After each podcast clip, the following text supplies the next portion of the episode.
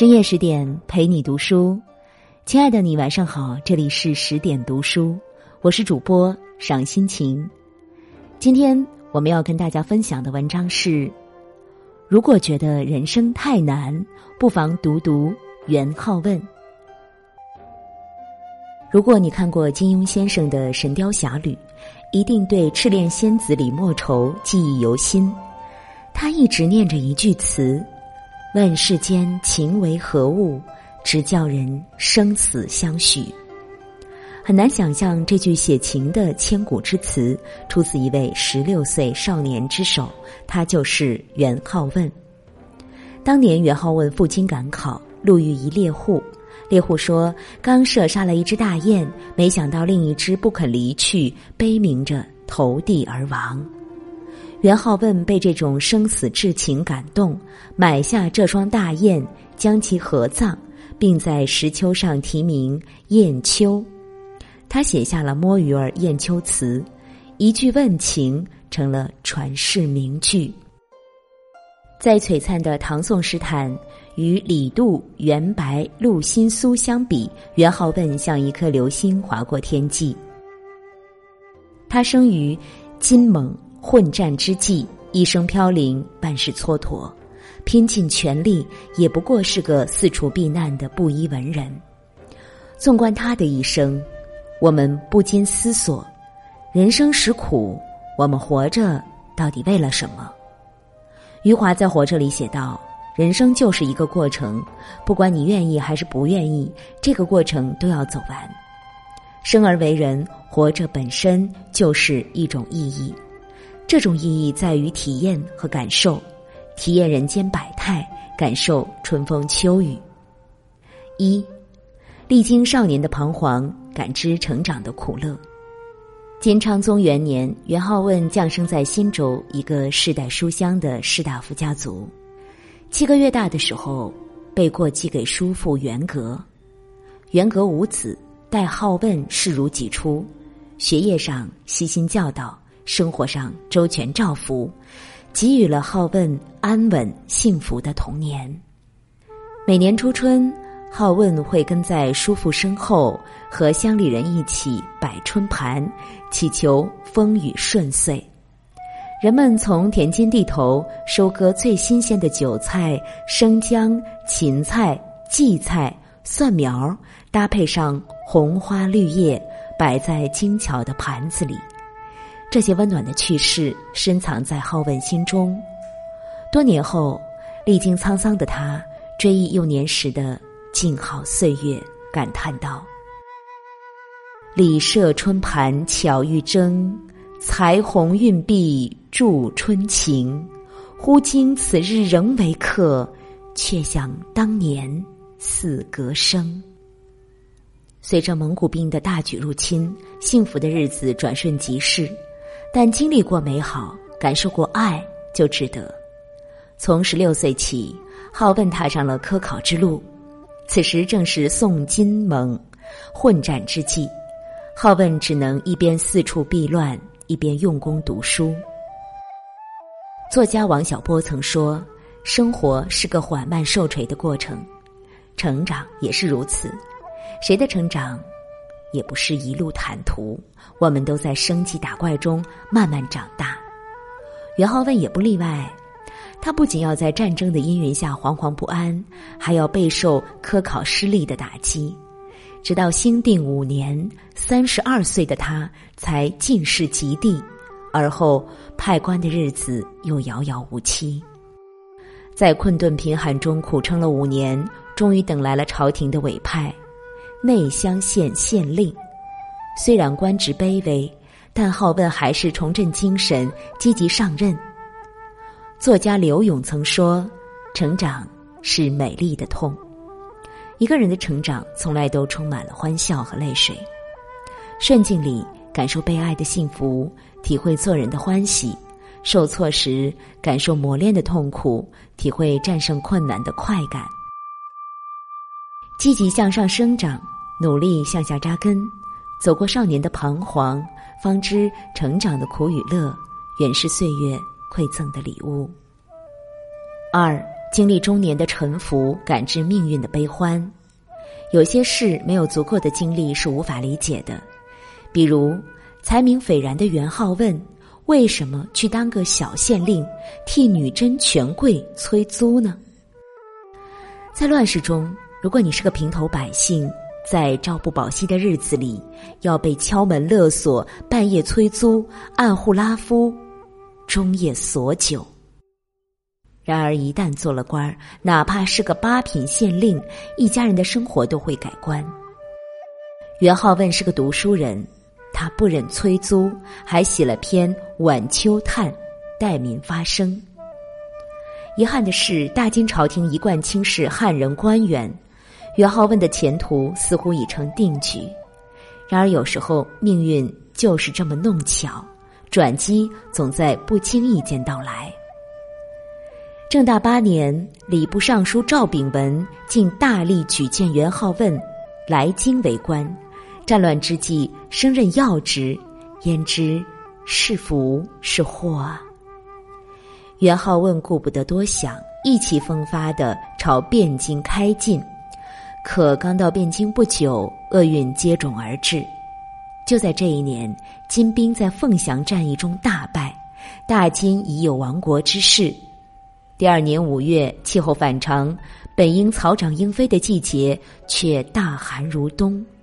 京城里物价飞涨，一斗米卖到了二十两白银。元好问看见饿疯了的百姓围攻贵族的宅邸，拆了木头烧火，撕下皮革煮食。伴随暴动而来的是瘟疫，仅仅五十天，汴京百姓就死伤过半。而好问最疼爱的小女儿阿香也没有幸免，永远的离开了他。气血锥心之痛，亡国破家之悲，让好问对天长叹：“白骨纵横乱似麻，几年桑梓变龙沙。只知何宿生灵尽，破屋疏烟却数家。”金国的大溃之日来临，金哀宗却弃两宫百官，引军东逃，留汴京的臣民自生自灭。时运的盛衰自有其历史规律，如果恰巧生在了悲苦的乱世，也要坚韧的活着。就如歌德所言：“生存是种义务。”元好问和汴京的百姓一起等待命运的安排，尚书令。崔立率全城投降，成了蒙古国的阶下囚。元好问作为前朝官员，被发配至聊城，一关就是四年。后来，蒙古军官严实对元好问有所青睐，邀他在府中做幕僚。人生朝露，浮生若寄。四十多年的岁月里，元好问受尽了奔波劳碌的辛苦。山河日月，满目疮痍；天下苍生，苦不堪言。自知者不怨人，知命者不怨天。路是自己选择，所以不惧；时代是不能左右的，所以无悔。有句话说得好：“生活以痛吻我，我将报之以歌。”元好问对生活的回报是一首首丧乱诗。在诗里，他写尽了对人生的思考，对命运的质问，沉重、悲凉、哀悯。生活犹如万花筒，喜怒哀乐、酸甜苦辣都是不同的颜色。在难测的命运里，在悲喜的无常中，感受生命的张力，也是活着的意义。三，经历晚年的孤独，感知。内心的得失。元好问作为宋金对峙时期北方最有名的文士，投身于蒙古国的武人，听凭蒙古兵的呼喝，处境尴尬，内心煎熬，满纸韬略无从实现，十年弄笔，也不过是个亡国的囚徒。四十八岁这年，元好问鼓起勇气向上峰岩石辞行。而在严实看来，元好问一事无成，毫无用处，于是他慷慨放行，任由元好问回归故里。乱离之余，鼎革之后，好问几经周折，回到了家乡新州。眼前的故乡一片荒凉，闲田满野。当年的乡亲也各投南北，自谋出路。冯梦龙曾说：“事不三思终有悔，人能百忍自无忧。”人生的道路上，总有关键的几步，需要我们精心思索后做出选择，选对了，才能无愧于心。好问隐忍了一生，虽能苟且偷安于乱世，但内心始终不得自由。四十如逝水。百川皆东波，人生一晃就到了暮年。好问决定潇洒一次，遵从本心而活。蒙古太宗十二年，好问把家眷安顿在秀容后，驾车策马，独自远游。鸡声未动发南楼，涧水随人向北流。他清晨出发，迎着朝阳，顺着流水。游北岳，登雁门，足迹遍布中原。五年后，好问自燕京取道还乡，心灵被山川治愈的他，以一副恬然之姿找到了余生的方向。新州城南三十里有一座读书山，生父袁德明曾在此建了一间书屋，好问将其重新修葺。终日在此研读史书、吟诗作赋，生活仍在继续。他活成了另一个自己。天地不仁，以万物为刍狗。所幸人类内心重建生活的能力无比强大。元好问前半生是金人，后半生算是大蒙古国的臣民。在历史上少有的乱世中，他为我们留下了一千三百多首诗。时间抹去许多分歧后，我们不得不承认，他的诗也是中华文坛的荣光。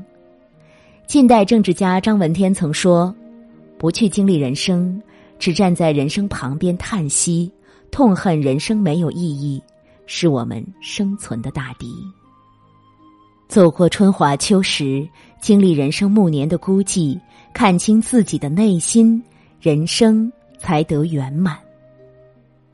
四，蒙古宪宗七年，六十七岁的好问走完了一生。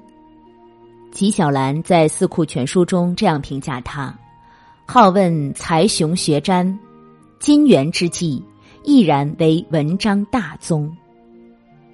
他一生凄苦，在无数个崩溃的瞬间，也曾自信无意厌余生，但好问还是坚持着活了下来，以北方文雄的雅号长留青史。席慕容曾说：“生命本身有一种意义，我们绝不白来一场。”千载而下，我们与元好问有了深刻的共鸣，那就是纵有疾风起，人生不厌弃。人活一场，请勇敢的去经历，感受风，感受雨，为一片叶落悲伤，为一朵花开欣喜。待一轮明月涌出云际，你一定能找到活着的意义。与君共勉。